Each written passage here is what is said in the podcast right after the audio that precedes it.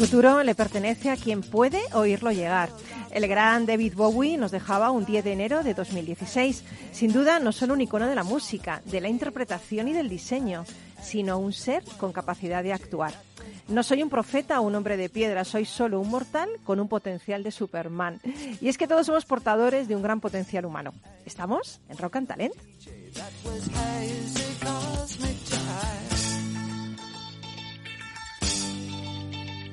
Is a starman waiting in the sky. He'd like to come and meet us, but he thinks he'd blow our minds.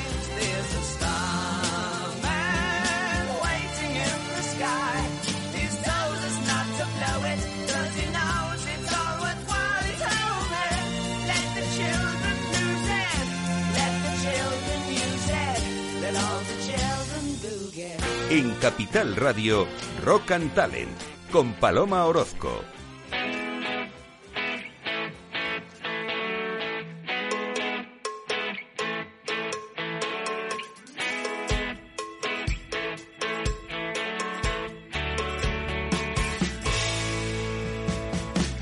Bienvenido, bienvenida a Rock and Talent. Otro lunes más aquí contigo. Estoy encantada, encantada de contagiarte, pero de buen rollo y de buen humor, ¿eh? Cuidado, el otro no, porque madre mía la que está cayendo. Pero nosotros ponemos buena cara y ponemos buena energía eh, para que si nuestro sistema inmunológico esté a tope para luchar contra todo lo que viene. Bueno, hemos comenzado hablando de David Bowie, que se nos fue tal día como hoy, pero de, enero de, de hace 77 años. Pero eh, también hace 77 años venía al mundo Sir Rod Stewart. Antes de interpretar Do You Think Sexy, Rod Stewart trabajó como sepulturero en el cementerio londinense de Highgate. No sé si lo sabías. Pero no fue la única rockstar que tuvo un trabajo, digamos, curioso antes de dedicarse por completo a este noble arte de la música rock, ¿no? Precisamente eh, David Bowie eh, fue repartidor de carne cuando tenía 13 años. Johnny Cash se dedicó, eh, esto seguro que no lo sabes, a descifrar códigos militares en la unidad de inteligencia criptográfica. Noel Gallagher, el guitarrista de Oasis, trabajó junto a su padre en el sector de la construcción.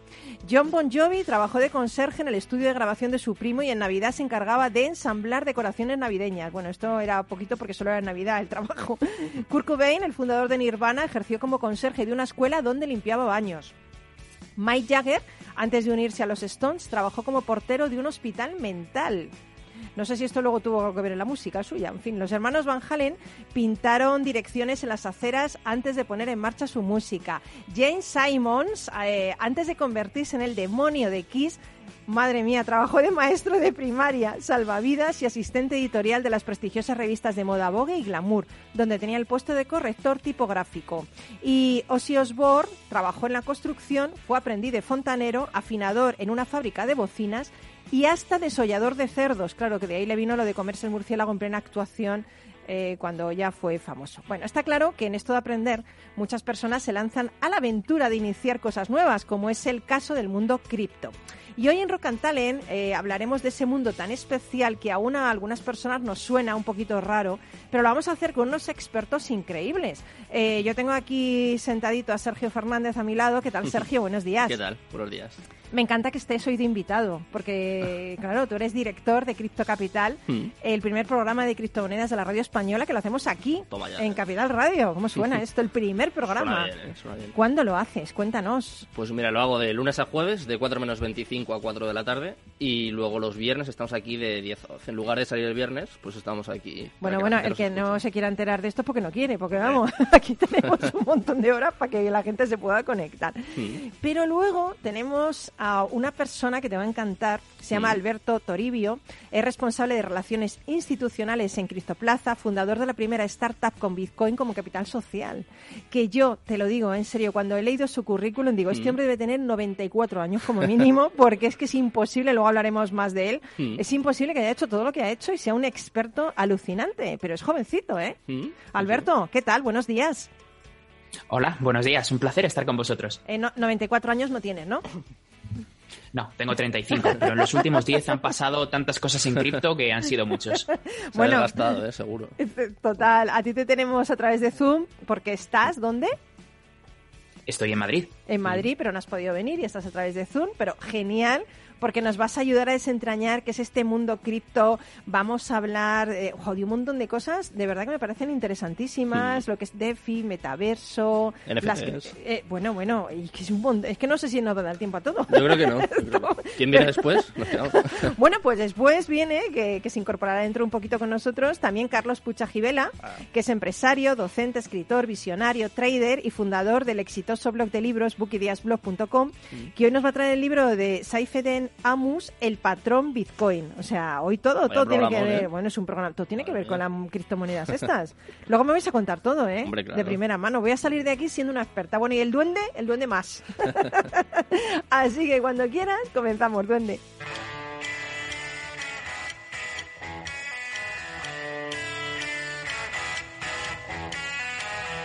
Rock and Talent, un programa para ti, para compartir, para sentir con Paloma Orozco.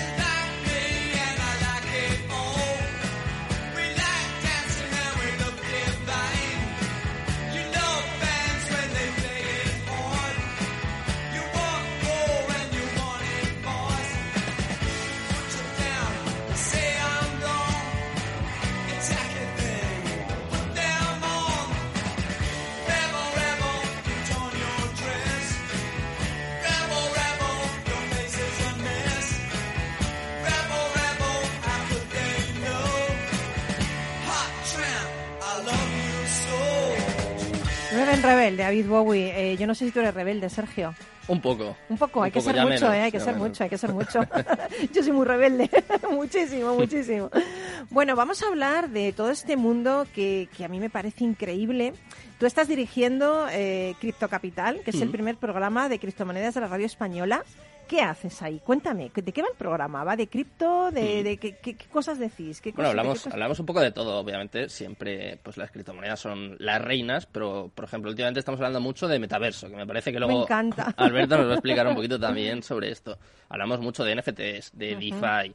O sea, al final intentamos abarcar eh, prácticamente todo. Es verdad que hay días que, igual que te va a pasar a ti hoy, me parece, que se nos queda el programa un, un poco corto, pero bueno, yo creo que es súper interesante, sobre todo para la gente que quizás esté empezando en esto o no, o no sepa muy bien ni por dónde van los tiros. Sé que hay muchos, pero nosotros lo que hacemos es intentar acercarlo, intentar explicarlo pues para, para cualquier persona, gente que, gente que lleve ya muchos años en esto, como por ejemplo es el caso de Alberto, o gente que está empezando y que quiera adentrarse en este mundo cripto, que es desde luego apasionante. O sea, yo invito a todo el mundo a que hmm. nos escuche con, con mente abierta, porque hay cosas que, claro, pueden puede sonar un poco, un poco raras, un poco utópicas, pero nosotros intentamos explicarlo bien para eso, para que quede muy claro y luego eso, claro, cada uno que tome su decisión. ¿eh? Nosotros nunca vamos a citar a nadie a que invierta ni en criptomonedas ni en en ningún tipo de activo, pero sí que por lo menos informarles y formarles para que luego tomen su decisión y, es que me parece súper importante. si ganan dinerito mejor. Claro. porque yo creo que no es el futuro, es el presente, directamente.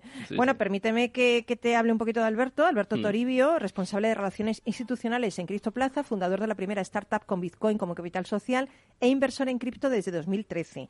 12 años de experiencia, sí, pues espérate que viene, viene en curva. 12 años de experiencia en innovación y finanzas. Ha trabajado como experto en tecnología para organismos como el Ministerio del Interior o el Tribunal Supremo y para firmas privadas como Sony y Telefónica.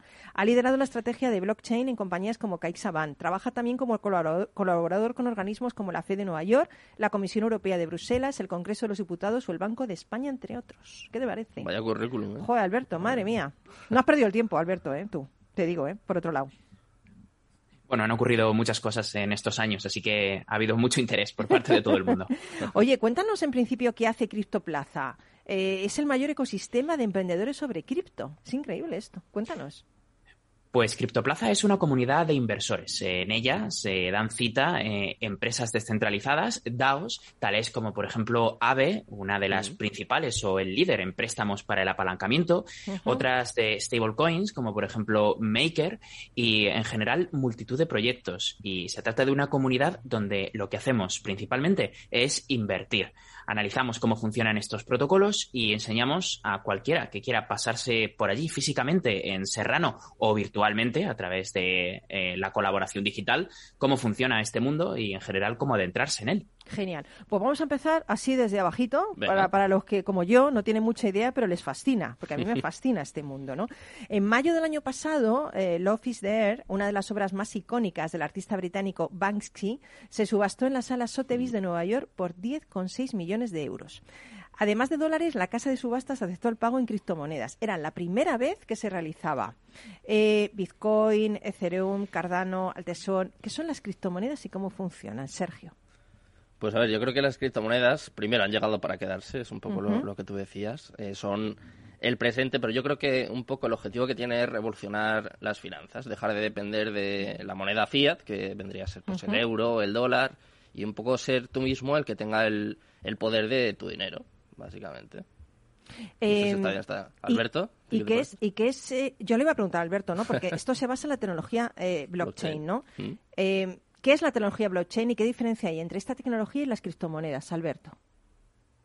Pues en realidad, a pesar de que hablemos de blockchain como si fuese una tendencia que no tiene nada que ver, está directamente relacionada con las criptomonedas. Blockchain hasta el año 2015 no era más que una pieza del proyecto Bitcoin. Era una pieza muy importante porque es la que permite guardar los balances de todas las personas que tienen Bitcoin. Se trata de un libro contable, como el que ah. tienen todas las empresas, donde anotan el debe y el haber, pero en este caso es digital. Y en lugar de estar en manos de una sola persona, se encuentra distribuido entre todas aquellas personas que validan transacciones, por ejemplo, en el caso de Bitcoin, los mineros en Bitcoin. Así que es una tecnología que hace posible las criptomonedas. Como tendencia, también se ha intentado utilizar en otros ámbitos. Y eh, es verdad que en esos otros ámbitos en algunos casos eh, ha tenido éxito, pero no tanto como en el caso de las criptomonedas, que como veis se aplican a multitud de cosas.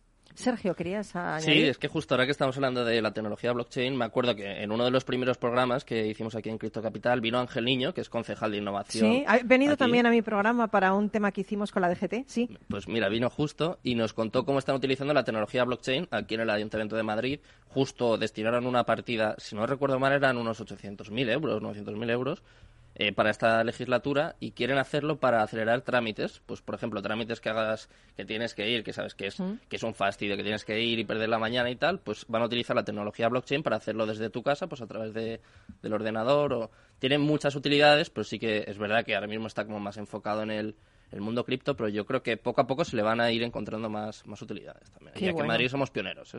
Oye, me encanta que me lo explicáis, ¿eh, Alberto y tú, ¿eh? Estoy aquí como... Mira, mejor, ¿eh? Te prometo que estoy como en una clase, ¿eh? estoy aquí aprendiendo totalmente.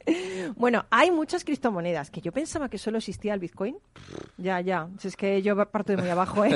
Sergio, ya te lo he dicho. Me parece que hay 16.000, 17.000. ¿Cómo? ¿Cuántas? Cada vez que lo hay más. ¿Pero qué dices? pero, y dime, dime algunos nombres, a ver si me van sonando. Bitcoin. A ver, yo te voy a contar las 10, 10 20 sí, primeras. No, como sea 16.000 no tenemos programa. A ver. A ver, eh, de las que más solemos hablar en el programa pues son Bitcoin, Ethereum, Cardano, Solana también está muy bien. Eh, últimamente está entrando al top 10 algunas como Terra, que justo lo presentamos este, este viernes aquí. Viene uno de los mayores expertos de España y nos presentó este proyecto. Luego Polkadot también está muy bien, ha entrado justo ahora en el top 10. Hay algunas como Crypto.com que están subiendo mucho últimamente. Aave, justo, es una de las que comentaba Alberto, también está más o menos en, el top 20. Hay muchísimas. Pero, pero un momento, ¿quién les pone esos nombres? Uf, eso ya... Esto es como Dune. Los proyectos que las crean. Los proyectos que las crean, es ¿no? Que podemos son súper chulos, ¿eh? Los nombres. Mm. Sí, hay que reconocer que los nombres a veces son importantes, pero hay que distinguir entre dos tipos de criptomonedas. Aquellas que forman parte de una red, es decir, se trata de la moneda con la que se puede transaccionar en esa red. Y aquí tendríamos a Bitcoin, Ethereum, tendríamos eh, a otras como por ejemplo el BNB de Binance. Y otras que llamamos tokens y que son criptomonedas que han sido creadas por un proyecto. Y lo más mm. interesante de estos tokens es que son herramientas que los proyectos utilizan para proporcionar incentivos a sus clientes, a sus inversores, a todos los que actúan alrededor del protocolo. Y de esa forma, pues garantizan que el protocolo se use de una forma determinada o que obtengas recompensas. Y además, Alberto, hay distintos tipos de tokens, ¿no? Porque yo me acuerdo que aquí había, nos han presentado algunos proyectos que decían, este es un token de seguridad. Hay tres o cuatro tipos, ¿no? ¿Nos lo puedes explicar? Así es. Bueno, en realidad, dentro de los tokens. Este, este Alberto sabe todo, ¿eh? Este Alberto sabe todo, madre mía. Digo, a ver si lo voy a pillar. No, no, no le pillas, seguro. A mí me pillas, seguro. Ya hemos pillado. Pero no le pillas. Cuéntanos, Alberto.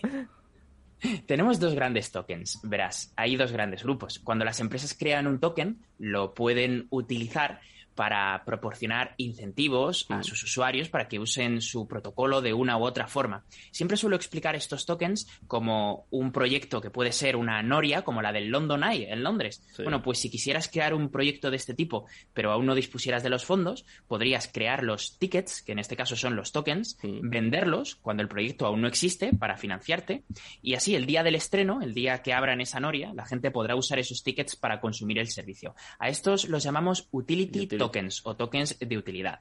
y, eh, bueno, sirven principalmente para esto. Y luego tenemos otro gran grupo que son los conocidos como security tokens. Son tokens que representan, como su propio nombre indica, securities, es decir, valores cosas que normalmente negociamos en bolsa. Y bueno, después se han creado un montón de categorías diferentes que se pueden incluir dentro de estas dos. Por ejemplo, los tokens fungibles y no fungibles.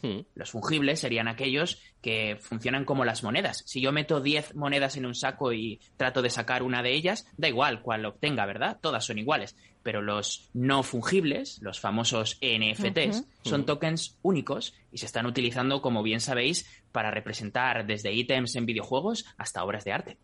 Madre del amor hermoso, todo lo que me queda por aprender. Oye, ¿y, cuáles son las criptomonedas ahora mismo actualmente más valiosas del mercado? ¿Cuáles son? Hombre, la que más es Bitcoin. Ahora mismo, bueno, justo ha, bajado. De hecho, podemos comentar también esta noticia porque, bueno, yo creo que ha sido la noticia dentro del mundo cripto esta última semana. Eh, seguro que lo saben muchos de nuestros oyentes. Eh, hay protestas en Kazajistán. Están provocando cortes de, de electricidad, de las telecomunicaciones y Kazajistán es el segundo país con mayor industria de moneda, de, de, de minería de criptomonedas del mundo. En concreto tiene un 18%. Entonces, entre esto y las actas de la Reserva Federal, el precio llegó a caer hasta un 10%. Hoy venía remontando, ayer también remontado un poco. me parece que ahora mismo Bitcoin está en unos 42.000, si no me equivoco, si no, que, que me corrija Alberto. Y de hecho salió una noticia también que aquí en España ha habido una propuesta ya de Ciudadanos, no sé si, si tendrá algún tipo de futuro o no, para traer la minería de Bitcoin de, Kazajistán aquí a España y ser como de alguna forma pioneros en la industria de criptomonedas, de minería de criptomonedas dentro de, Europa. No sé si Alberto tiene algo más de información, pero yo lo vi el viernes y dije, ostras, qué bueno. De hecho, estuve he contactado ya a esta diputada de Ciudadanos para ver si viene y, nos lo cuenta porque me parece una noticia mm, buenísima. De hecho, vamos, hay muchísimo pues dinero en ahí. O sea, a mí me parece que es, vamos, una decisión súper acertada, pero claro, es una propuesta y de momento pues Se ha quedado, ahí. Pues quizá pueda aportar algo más de información. Una de las cosas que hago como parte de mi trabajo es ayudar a los distintos grupos parlamentarios ah. a elaborar propuestas no de ley, que es eh, de lo que habla esta diputada. ¿Estás tú detrás de esta propuesta? Ayudo a muchos grupos parlamentarios. Entre ellos, en el pasado hemos ayudado a Ciudadanos, en el mm. presente, por ejemplo, con el Partido Popular. Y en general, la mayoría de partidos están interesados de una u otra forma, cada uno con su visión, en establecer normas sobre este sector. Mm. En algunos casos, pues esas normas tienen que ver con el blanqueo de capitales o con los rendimientos que las criptomonedas producen. Mm. En otros, como es el caso de esta diputada, tratan de atraer a la industria a España. Y efectivamente, lo que está ocurriendo en Kazajistán puede verse como una oportunidad. No nos olvidemos que hay países en Latinoamérica, como pueda ser El Salvador, que no mm. solo han establecido el Bitcoin como moneda de curso legal, sino que están haciendo esfuerzos porque la industria se establezca allí. Hablamos eh, de una de las industrias más potentes del mundo probablemente en los próximos 10 años. Ostras, madre mía, madre mía. Eh, ¿Cuántas cosas, eh? No, eh, Cuando has dicho me ha hecho una gracia porque dice, ¿tú estás detrás de esto? Mira qué discreto, ¿eh? Le ha dicho, bueno, yo asesoro a muchos, o sea que sí, vamos. Digo, oye, si sacamos una exclusiva aquí, pero... no, hombre, no. Oye, em, nos queda muy poquito para irnos, nada, un par de minutos para irnos a, la publi y luego mm. seguimos, ¿eh? Pero yo quiero saber cuánto vale un Bitcoin. Yo esto no lo sé. ¿Cuánto vale un Bitcoin? Te lo miro en un segundo. Eran 42.000 dólares. Justo antes me preguntabas que cuáles son las principales. En el top 3 están justo las que hemos comentado antes. Bitcoin, que mira, está en 41.893 dólares en estos momentos. Ethereum, eh, 3.154 es la segunda. Luego está Tether, que es una stablecoin. Luego esto te lo puede explicar un poco mejor Alberto, seguro. Y en cuarto lugar, Binance vale 439 dólares. Son las tres principales. Y bueno, pues como ves, tienen Jolín, madre mía. Bueno, acaba de entrar nuestro nuestro, nuestro, otro invitado, que es Carlos Pucha Gibela, que bueno, ya yo le presento siempre como, como empresario, docente, escritor, visionario, trader, fundador de boxideasblog.com, que luego nos hablará de un libro súper guay, ¿no? El patrón. Eh, es que, ¿no sabes? La, clase que estamos dando aquí, online, directamente, con eh, Alberto Toribio y con Sergio Fernández, del tema de las criptomonedas, ¿eh? Te vas a quedar loco, ¿eh? o sea, tú este mundo controlas un poco Sí, bueno, yo estoy, de hecho, eh, la semana que viene empezamos un curso sobre el mundo DeFi, que son finanzas descentralizadas. Y yo soy uno de los profesores, o sea que sí, sí, estoy bastante metido. algo, algo, eh, estoy bastante metido. Me siento en este momento súper pequeña. ¿eh? Eso iba a decir yo. Gracias, Sergio. Compañero, dices, iba a decir yo. no, me siento grande a vuestro lado, porque, madre mía, qué monstruos, qué monstruos en el plan bien sentido, ¿no? Buen sentido de, del tema de, de esto, ¿no? DeFi, ¿no? Fíjate, yo decía DeFi, imagínate. DeFi es Decentralized Finance que son finanzas descentralizadas. Genial. Bueno, nos queda un montón de cosas que hablar. Nos queda... Mm, vamos a hablar de la inversión en criptomoneda. Todavía no me contestéis, ¿eh? Porque vamos a parar un poquito para Publi. Esto es como para causar expectación, ah, ¿eh? es un cebo. Es un cebo, es un cebo para causar expectación. Vamos a hablar de si es seguro invertir en criptomonedas. Vamos a hablar de, de, DAIFI, ¿no? Las finanzas descentralizadas. Mm. Vamos a hablar de algo que todavía no voy a dar la noticia, pero que me encanta, que es el metaverso. Esto ya, esto es tremendo. ¿Qué limitaciones hay para invertir? Eh, bueno, incluso, fijaros que, que, que hay gente que está pagando ya por terrenos en el metaverso, terrenos que no existen, nada más que en la realidad virtual, o sea, alucinante. Vamos a hablar de un montón de cosas y nos queda, por supuesto, eh, Carlos que nos hable del patrón Bitcoin, de este, siempre me hace unos libros con unos, mm, unos eh, autores que son impronunciables, Saif en Amus. Sí, más o menos. Más o menos. Eh, Amus. Amus, Amus. Así que nada, vamos a parar un poquito para la publi y después con estos tres super expertos, Sergio Fernández, Alberto Toribio y Carlos Pucha seguimos en nuestro especial Criptomonedas.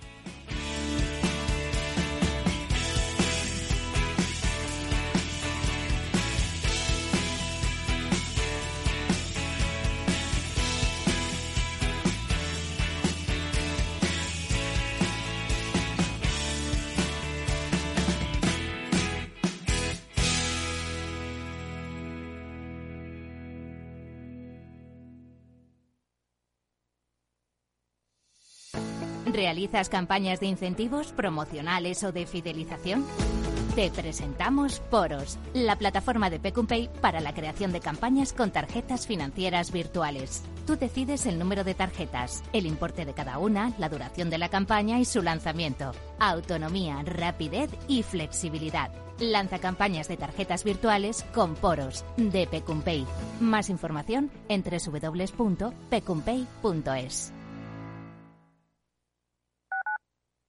Capital Radio Madrid 105.7 Gráficas Naciones. Más de 50 años de experiencia en el sector de las artes gráficas. Apostamos por la última tecnología tanto en impresión offset como en digital y gran formato. Realizamos todo tipo de impresión. Tarjetas de visita, folletos, libros, vinilos, decoración y montaje de stands. Más información en el 91 629 2145 o en gráficasnaciones.es. Si te gusta el pádel, en Capital Radio tenemos tu espacio. Todos los martes a las 22 horas saltamos a la pista para contarte la actualidad del World Padel Tour, los torneos amateur, las novedades de las marcas y toda la actualidad relacionada con el segundo deporte más practicado de España. Esto es Padel, los martes a las 10 de la noche en Capital Radio.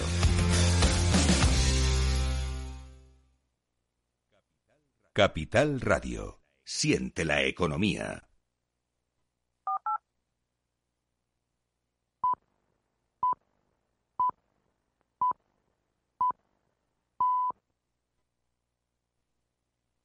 En Capital Radio, Rock and Talent, con Paloma Orozco.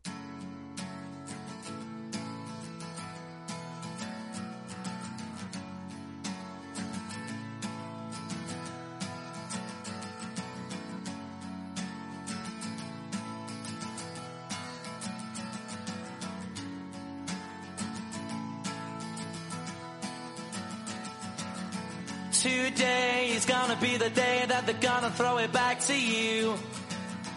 By now, you should have somehow realized what you gotta do.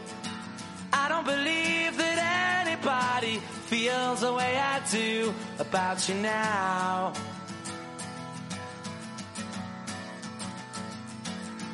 Backbeat, the word is on the street that the fire in your heart is out heard it all before, but you never really had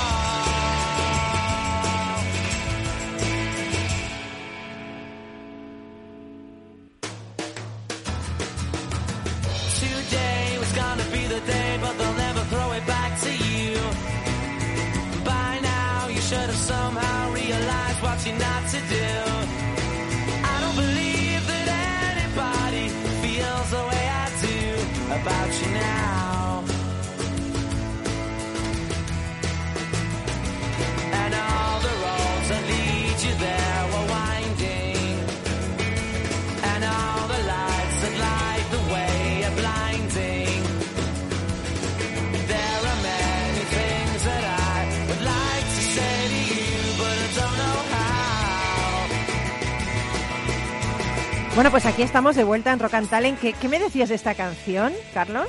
Bueno, Oasis para mí es un grupo casi de culto y esta en concreto creo que es la mejor canción. Wonderwall. Sí, Esto es porque te gusta a ti.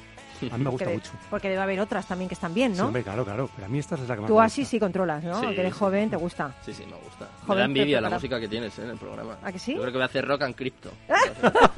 Oye, Rock and Crypto Oye, bien, pero el ¿eh? duende es mío, ¿eh? El duende is mine. Is mine, ¿eh? El duende is mine. O sea, el duende no se vemos. mueve de aquí, vamos, está aquí, le tengo La aquí encerrado. criptomúsica. le tengo aquí encerrado porque sé que elige todas las canciones y la verdad es que, madre mía. gusto, ¿no? Sí, sí, yo, son las que yo elegiría, ¿eh? O sea, realmente sí estamos siempre conectados, siempre estamos conectados. Aunque él está en el bosque de los duendes y yo estoy en el mundo de las personas, pero siempre estamos conectados. bueno, seguimos con Carlos Pucha Gibela, con Sergio Fernández y con Alberto Toribio que, bueno, qué expertos tenemos hoy, qué lujazo, ¿eh? Eh, vamos, teneros en el programa, ¿eh? La verdad, que estoy aprendiendo, no te puedes imaginar lo que estoy aprendiendo, Carlos. Voy a salir de aquí como una experta ya en, en criptomonedas. Ya te puedo decir todas las que hay. Te puedo decir hasta, uy, que te puedo decir hasta cuánto vale hoy el Bitcoin. A ver, a ver, ¿cuánto vale? 42 mil dólares. Muy bien, muy bien. ¿Visto, muy eh? Voy aprendiendo, ¿eh? Pero bueno, esto puede ser hoy y mañana puede ser otra Sí, cosa sí, completamente claro, distinta, claro, ¿eh? O sea, claro, que sea- claro, lo tengamos claro. Oye, una, una pregunta que cuando yo publico esto en redes sociales, la verdad es que nos sigue mucha gente. Gracias, gracias, por cierto, por seguirnos. Me preguntan, por favor, quiero saber si es seguro invertir en criptomonedas. Así que yo os lo traslado. Cualquiera de los tres, que, que conteste o que calle para siempre. A ver. A ver, Bueno, Carlos. si queréis empiezo yo. Eh, realmente, como bien han, han dicho antes, hay unas, unas criptomonedas que se llaman stablecoins, que son criptomonedas estables, que podrían ser como si fueran criptodólares, por así decirlo, para entendernos. De tal manera que su valor siempre es un dólar. Bueno, es verdad que puede oscilar 1,01, 0,99, pero siempre en torno a un dólar. Entonces, invertir en esas stablecoins es bastante más seguro porque no tienen la volatilidad, no tienen las variaciones de precio que puede tener cualquier otra criptomoneda. Lo único, un, a ver si me dejas hacer un apunte, porque hay una de ellas, la más conocida, que es Tether, justo ahora está en tercer lugar, que siempre ha habido muchas dudas ¿no? en torno a... Sobre todo por el respaldo, porque se dice que se han emitido monedas por encima de lo que debería, deberían haberse emitido. ¿no? Para eso hay otras monedas estables. Eh, mm. Yo, por ejemplo, hay una que se llama UST, que es del ecosistema Terra, que esa es bastante mejor porque está algorítmicamente eh, estabilizado su precio. De tal manera que es otro mecanismo para poder estabilizar el precio ah, y no se pueden emitir eh, un número ilimitado de monedas como ocurre con la del, con la del Ether. ¿Y Alberto qué opina? Pues bueno, despejadas ya las dudas eh, sobre en qué criptomonedas emitir y en cuáles es seguro o no es seguro hacerlo, pues eh, debéis saber que para vender productos financieros, aunque Bitcoin no lo es, y aquí es donde está la clave, pues se deben seguir unas reglas que normalmente se llaman MIFID. MIFID 2 son las reglas que se siguen para comercializar pues securities o cualquier cosa que sea un producto financiero. ¿Por qué muchas personas opinan que invertir en criptomonedas no es seguro? Pues porque las empresas que las comercializan, aquí en España, pues por ejemplo, desde Bitnovo, Together, Bit2Me, pues no deben seguir estas reglas, no están obligados a hacerlo. ¿Eso significa que invertir en criptomonedas tenga menos garantías o sea menos seguro? Pues en realidad no. Existen, de hecho, normas que protegen a los inversores cuando compran criptomonedas. Y, bueno, pueden no parecernos suficientes, pero existen. E invertir en criptomonedas hoy es seguro. Recordando, claro, el tipo de activo en el que estamos invirtiendo. Pero eso no significa nada diferente a invertir en un activo del mismo riesgo que se comercializa bajo MIFID. Así que la respuesta sería sí, es seguro invertir en criptomonedas, aunque hay mucha desinformación al respecto. Vamos a hablar de otro tema también que lo, apuntaba Carlos cuando ha llegado, que son eh, las finanzas descentralizadas, ¿no? Em, según el Foro Económico Mundial, el interés en las criptomonedas y estas finanzas descentralizadas aumentó drásticamente durante la pandemia, ¿no? Vamos a hablar un poquito de lo que son las mm, finanzas, las DeFi, las, finanzas descentralizadas, para que la gente lo entienda un poquito. Eh, yo creo que el boom ha sido prácticamente desde, desde, la pandemia, la pandemia y ¿Por qué? en el último año ¿No se sabe? Yo no sé responder Hombre, yo creo que ha habido una confluencia de tecnología, de accesibilidad, de popularización de, este tipo de Vamos, que la gente se aburría en casa. No, no es, exactamente eso. Y también de hartazgo, porque el sistema eh, financiero tradicional no da respuestas a algunos de los problemas que tenemos ahora. Entonces, esto es una alternativa para poder resolver esos problemas. ¿eh? Alberto.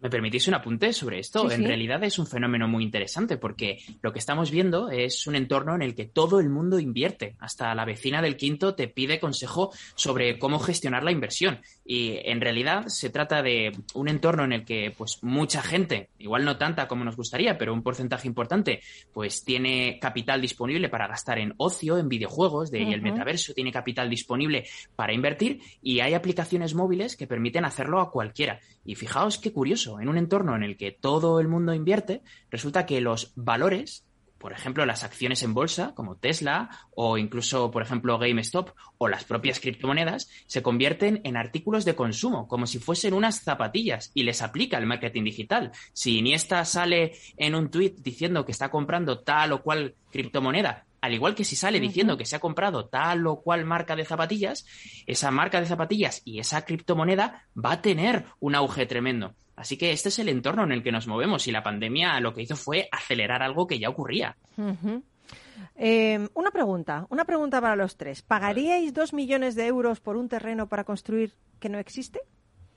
porque pues vamos a hablar del metaverso. Em, expertos en inversiones en realidad virtual aseguran que el futuro de los negocios pasa por estos entornos alternativos. ¿Qué pensáis del metaverso? A mí me encanta, ¿eh? por otro lado. A mí me... Hay que tener cuidado, yo, creo también, pero estoy fascinada también. ¿Sí? Sí, a mí me encanta. De hecho, mira, tú Hablemos, hablemos de lo que es el metaverso, que hay gente que no sabe qué es mm. la realidad, ¿no? Eh, vamos a contar un poquito de lo que es, Sergio. Cuéntanos. Eh, yo, antes de nada, te quiero adelantar que el viernes eh, van a venir aquí al programa y nos van a presentar un proyecto, una criptomoneda, justo basada en el metaverso. Yo había visto, pues, lo típico, por ejemplo, salió la noticia de que Walmart, había, los supermercados Walmart, súper conocidos en Estados Unidos, ya habían habilitado este servicio. H&M parece ser que también estaba pensando entrar. Y yo había, visto alguna imagen, pero el otro día vi un metaverso tal cual. Me presentaron el proyecto y, pues, a ver, no quiero adelantar mucho. Flipaste, flipaste. Se veía un parque de atracciones, eh, como si fuesen teatros, campos de fútbol. Y tú ahí en medio, ahí como si fuera real, ¿no? Yo lo veía desde fuera, a mí me pusieron el vídeo, pero yo lo vi y dije, pero esto, ¿esto qué es? O sea, a mí me encanta. Realidad virtual, donde mm. tú interaccionas eh, como si fuera real, ¿no? Mm. es un escenario... Yo me lo imagino como si fuese un videojuego. ¿Pero invertiríais y comprar en metaverso? ¿Terrenos en metaverso? Dos millones no. yo, dos millones Bueno, hay gente comprando obras de arte en el metaverso y realmente esto puede tener un, sentido si lógicamente ese activo se revaloriza, que ese, digamos es la intención de quien invierte en este tipo de activos. Es como un universo paralelo que se está desarrollando entre nuestros ojos y es como llegar al salvaje oeste y el primero que llega es el que se queda con el terreno. Pues aquí es lo mismo. El primero que llega es el que consigue eh, una porción de terreno, pues eh, a lo mejor dos millones ahora nos parece mucho y dentro de cinco años o diez años eh, nos parece poco porque eso vale 200. Uy, yo quiero ser colona, colona. Eso puede Claro, como los colonos del oeste en el sí, Sí, es, parecido, ¿eh? Alberto, ¿y tú? Se venden parcelas. Cuéntanos tú, Alberto. Hay una dimensión adicional. Eh. Yo sí que invertiría, no sé, la respuesta es eh, depende, depende de qué tipo de terreno, pero puede valer dos millones de euros, claro que sí. Verás, este tipo de propiedades no solamente se revalorizan, esa es una de las dimensiones, también generan rendimientos pasivos. Del mismo modo que cualquiera que tenga una casa puede generar rendimientos pasivos alquilándola, por ejemplo, este tipo de terrenos generan una renta mensual o incluso diaria, porque se puede poner publicidad en sitios virtuales por los que pasan más personas que por la Gran Vía de Madrid. ¿Cuánto pagarías tú por anunciar determinado programa o algún colaborador por anunciarse allí, imagínate, ¿no? Y poseer uno de estos terrenos en sitios donde hay mucha confluencia de personas porque se organizan eventos virtuales, como el que organizó, por ejemplo, el propietario del edificio que da nombre a la plaza de Times Square. Yo estuve allí en Año Nuevo. La verdad es que este año fue un poco difícil para todos por eh, los que estábamos contagiados, en mi caso era así. Y bueno, allí, ah, pues, eh, este, esta empresa se anunciaba. Así que, claro que sí, si existe oportunidad de generar rendimiento y los anuncios es una de las principales en Internet, ¿por qué no? Hombre, eh, empresas como Facebook y Microsoft están invirtiendo miles de millones en la construcción de estos metaversos, universos de realidad virtual. O sea que realmente yo creo que sí oportunidades puede haber. Además, fijaros, las ventas de terrenos virtuales se dispararon hacia la segunda mitad del año. O sea, realmente la gente está invirtiendo en esto. Bueno, es que Facebook ahora ya eh, ha cambiado su nombre. Se llama Meta, o sea que apuesta Está a tope ya con, esto. Está a tope con esto, madre mía. No solo se compran terrenos, también yates, o sea, es decir, todo tipo de activos, edificios, como hemos dicho antes, o sea, que esto es... Me está gustando esto de ser pobre en la vida real y, millonaria en el metaverso. un, jet ¿eh? privado, un jet privado en el metaverso, es decir, puedes hacer... Quiero un avatar millonario en el metaverso. Exacto. de hecho, yo, tengo, yo tengo naves y generan rendimiento pasivo. ¿Que tienes nave? ¿Pero naves espaciales? ¿Naves espaciales? ¿Qué naves espaciales. Me he gastado más en, la nave virtual que tengo que en mi coche. Es así. ¿Qué me pero estás es contando, Alberto? cuéntame, cuéntame lo de la nave, por Dios, que esto me interesa mucho. la nave, pues es una nave de un juego que se llama Star Atlas. Es eh, uno de estos juegos que podemos considerar play to earn o también metaverso. Mm. Y en este caso, operar la nave, una vez está unida a una de las facciones, pues genera rendimiento pasivo, porque la gente paga por jugar y en estos juegos es curioso porque lo que se generan son conexiones entre personas, podemos llamarlas del primer mundo o más afortunadas, quizá como yo, y otras personas que contribuyen a que yo me lo pase mejor en el juego, a que yo tenga una mejor experiencia. Y yo pago porque alguien me acompañe en una misión pago poco dinero. Lo que bueno, aquí estoy yo, aquí estoy yo, Alberto, eh, en cuerpo y alma, contigo. o sea, Pero que claro, te acompaño, vamos, que te acompaño. 10 euros para ti pueden no ser un incentivo muy grande acompañarme a las 2 de la mañana en una misión, igual... No, no, que yo voy gratis, que yo voy gratis, que yo soy aventurera, yo soy aventurera, yo voy gratis contigo a la misión que haga falta, no te preocupes. Pero para una persona en Singapur supone un trabajo a tiempo completo, así que imagínate lo que es conectar, eh, digamos, de forma global economías con diferente, diferente grado de desarrollo. Esto es lo que permite el metaverso. Madre mía. Bueno, pues voy a, voy a escuchar un poquito a Johnny Cash y luego nos cuentas, ¿no? El libro este del patrón Bitcoin, ¿no? Venga, seguimos adelante.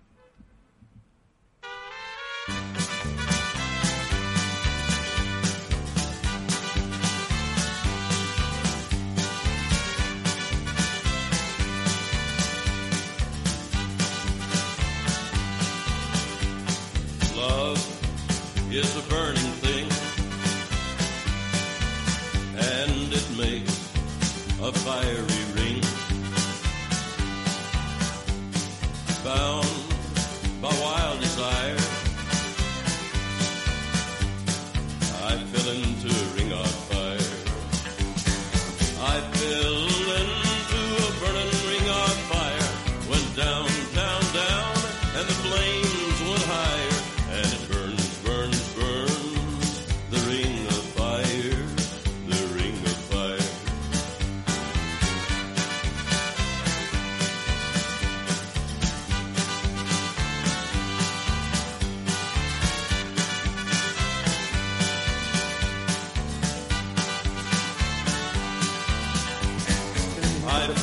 Bueno, Johnny Cash, qué guay, ¿eh? Me encanta también, ¿eh? Este era el que hacía... Bueno, tú, es que te lo has perdido, que este era descifrador de códigos. No, yo, yo vi una película que era una biografía de Johnny Cash que era muy interesante. La verdad es que la recomiendo a cualquiera que le guste la música. ¿eh? A mí me gusta este tío, ¿eh? Sí, O sí, sea, sí. y me gusta ese tipo de música country, así un poquito... Me mola, me mola. Bueno, Carlos, nos vienes a hablar de un libro, El patrón Bitcoin, la alternativa descentralizada a los bancos centrales, de este hombre mm, Amus. Ya está, diríamos así. Es. Saifedean Amus. Saifedean Amus. Exactamente. ¿Vale? Una, otra cosa que tengo es que aprendo rápido, ¿eh? Saifedean Amus. Vale. Bueno, yo lo que tengo que decir es que las personas que quieran acercarse a este mundo de las finanzas descentralizadas y de las criptomonedas, primero empiecen leyendo este libro. O sea, este, digamos, es el libro eh, que, el- que tiene que leer todo el mundo. ¿Me lo has traído? Eh, no te lo he traído. Me lo tienes que traer. No te lo he traído porque lo tengo en Kindle, lo tengo en virtual. Como Ah, vale. en el mundo del metaverso ya sabes que todo es digital y al final, pues, pues esto es lo mismo. Vale. En Qué este excusa caso- más buena, ¿eh? No, pero es así, en este caso es así. Vale. Entonces, bueno, pues eh, lo, lo digo porque aquí es donde se, se- se explica el origen del dinero, qué entendemos por dinero y por qué el mundo de las criptomonedas y de las finanzas descentralizadas ha nacido para resolver un problema que no está bien resuelto en el mundo de las finanzas tradicionales. Y realmente es como estamos asistiendo al nacimiento, como cuando nació Internet, que mucha gente lo aprovechó y ganaron mucho dinero, otros no. Pero ahora, en estos momentos, estamos asistiendo al nacimiento de otro sistema financiero, que ya veremos si convive, compite, de, sustituye o Sí, desaparece. que no lo sabemos, piedras pero preciosas, monedas, patrón oro, Eh, burbuj- burbujas de expansión crediticia. Y bueno, es que esto. realmente lo que la gente no sabe es que el dinero que lleva en el bolsillo, el que tiene en el banco, realmente ellos no son el propietario de ese dinero. Y eso es lo que resuelve las finanzas descentralizadas. Tú en las finanzas descentralizadas eres el Eres propietario el de tu dinero, eres el dueño. En cambio, en el otro mundo, el banco puede decidir que solo puedes retirar hasta X eh, capital, eh, No eres te, libre. te pueden poner condiciones, no eres libre, puede haber corralitos. Es decir, todo eso eh, en el mundo de las finanzas descentralizadas eres tú el que decides, ¿vale? Entonces, ah, eh, puedes pedir prestado, puedes hacer de banco, ¿eh? puedes prestar, puedes crear monedas. Qué revolucionario, me O encanta. sea, es totalmente Mm. revolucionario. Es como si tú te convirtieras en un banco central. Puedes aportar liquidez y cobras por ello.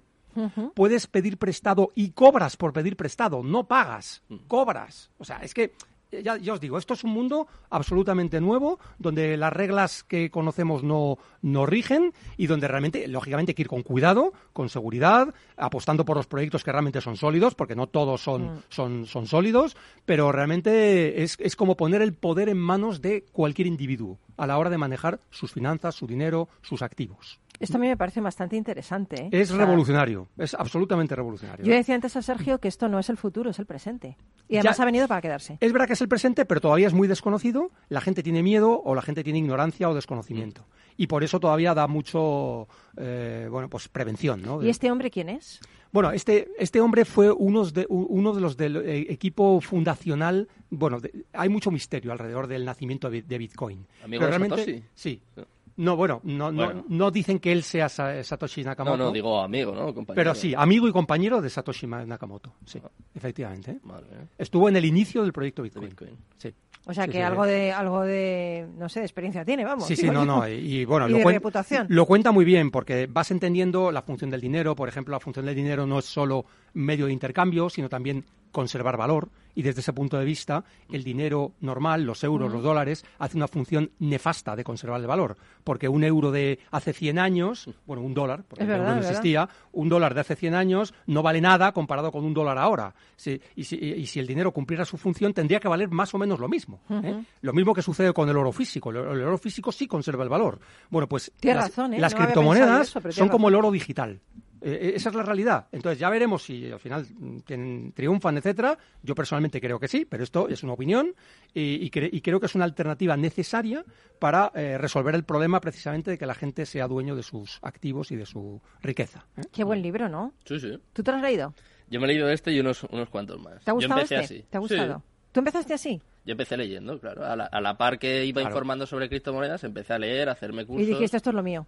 Sí, sí, pero aún así yo tengo que decir que yo al lado de Carlos o de Alberto soy un principiante, ¿eh? un neófito, como tú dirías. O sea que es Pues imagínate un yo. terreno súper... A mí me parece súper amplio, pero sí que es verdad que es apasionante. O sea, a mí me Y, encanta. y Alberto, ¿tú te lo has leído, el patrón Bitcoin?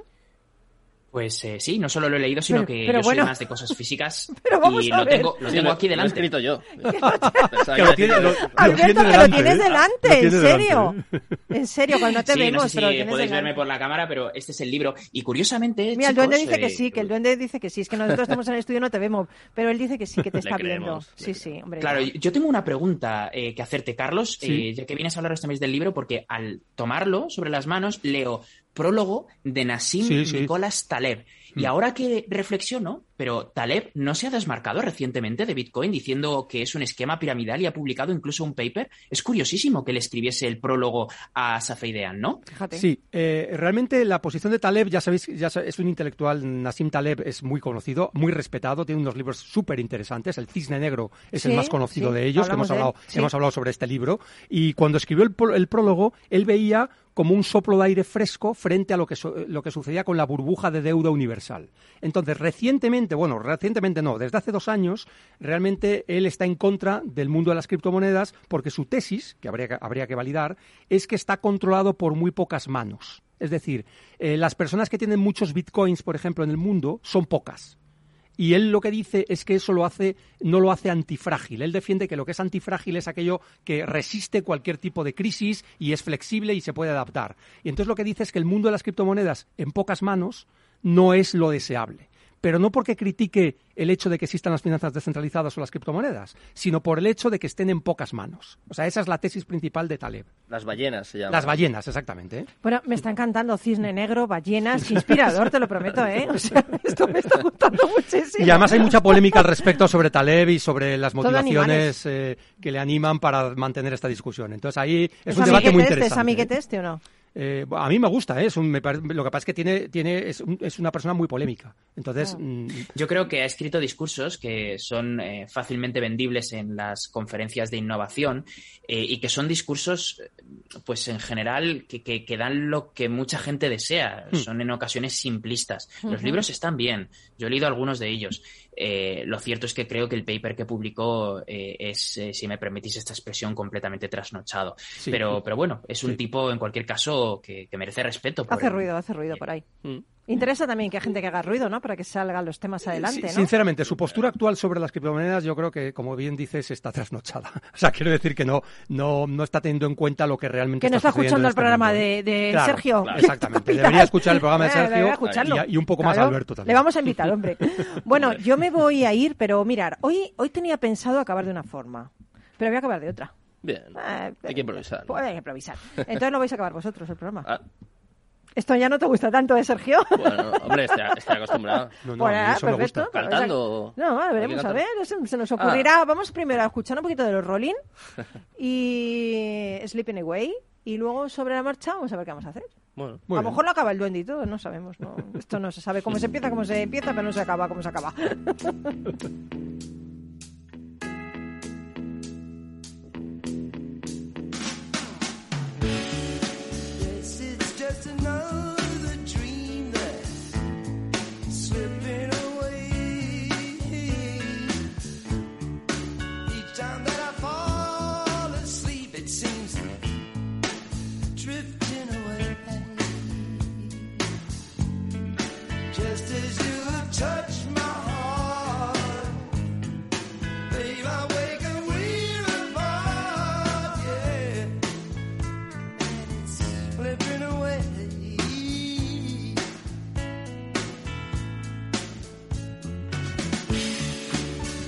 Pues hoy me encanta que mis invitados eh, acaben el programa. Yo no voy a hablar de nada inspirador hoy. Yo creo que bastante inspiradores hemos sido hoy, hablando de algo, bajándolo mucho a la tierra, y os lo agradezco, la gente se ha enterado muy bien. Pero me gustaría que acabarais el programa. Vamos a empezar por Carlos. Venga, acaba tú como Pues quieras. eh, yo tengo una reflexión para nuestra audiencia y es que pienses por ti mismo, que realmente compruebas las cosas que te dicen y las experimentes tú para ver si realmente son reales. En lugar de decir, ah, esto me suena muy raro, esto, pues por ejemplo, en el mundo del metaverso, en el mundo de las criptomonedas, experimentalo y entonces opina. Muy bien, me parece una sabia reflexión, ¿eh? Pensar por uno mismo, ¿no? Claro, ¿y Alberto? Pues veréis, si hay muchísima gente en Silicon Valley que está dejando su trabajo en sitios como Google o Amazon porque consideran esto one time in life, una oportunidad única Hmm. en la vida, yo os invito a que al menos lo exploréis, porque creedme, incluso aquí en España esto no es algo que nos quede lejos, están pasando cosas. Genial.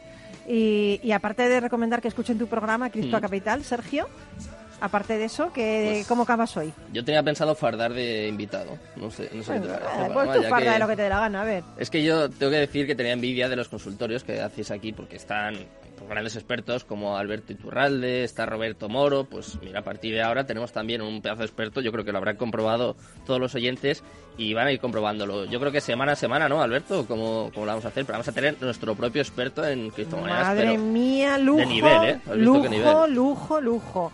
Un Yo ya- motivo más para escuchar Cripto Es Capital. que yo no me lo voy a perder. hombre. Yo no me lo voy a perder. Pues yo con Pues esto... para mí es todo un honor. Pues no, madre mía, yo con esta gente, ¿qué voy a decir? Pues yo mi consejo samurái de hoy. Yo como Ah. soy una samurái, eh, en el metaverso me voy a convertir también en samurái, ¿eh? Voy a ser la primera samurái del metaverso, ¿eh? Está bien, está bien. está Sí, bien. y yo os voy a dejar este consejo samurái de hoy. Cada momento es especial para quien sabe reconocerlo. Y este momento que hemos vivido es único en el, en el universo. En este y en otros que vendrán. Así que gracias a todos por compartir y A por este, estos momentos, Alberto, eh, Carlos y Sergio. Un abrazo enorme de todos los que hacemos Rock and Talent, incluyendo el del duende. Al duende no le gusta mucho dar abrazos, pero cuando los da, los da profundamente, ¿eh? Y fuerte, ¿eh? O Yo quiero uno. ahora, ahora lo hacemos. y vuelve con nosotros. Ya sabes que es el único programa que combina rock y talento y que te trae a gente como la que hemos tenido hoy. Un besito y que nadie, nadie te arruine esta semana. Por cierto, feliz, feliz, feliz día nuevo. ¿Eh? Día nuevo es todos los días. Eso es mejor que el año nuevo que ya ha pasado. Mucho más. Feliz día nuevo. Besitos. Chao. Volvemos.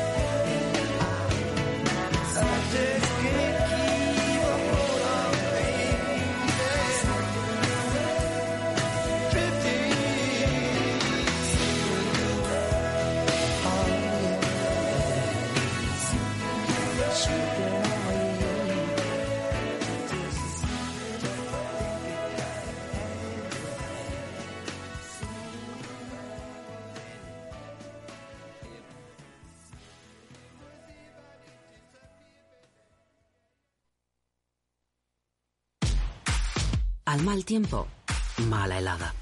El cambio climático lo ha cambiado todo y los riesgos son más y más imprevistos, como las lluvias, las heladas o el pedrisco. Por eso necesitas un buen seguro agrario que garantice tu tranquilidad. Y ahora es el momento de contratar tu seguro de uva de vino.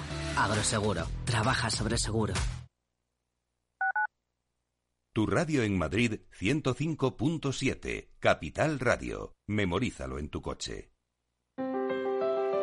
Si te gusta la cocina gallega de siempre, en el Mesón Gallego 1 y el Mesón Gallego 2 encontrarás los mejores pescados y mariscos de las costas junto a recetas de la Galicia interior, además de las carnes de Sanabria y los mejores embutidos de Zamora y nuestra terraza. Te esperamos en la calle Muller 35, teléfono 91 579 3623 y en la Plaza de la Remonta 13, teléfono 91 579 0769. Una recomendación del programa gastronómico Mesa y Descanso.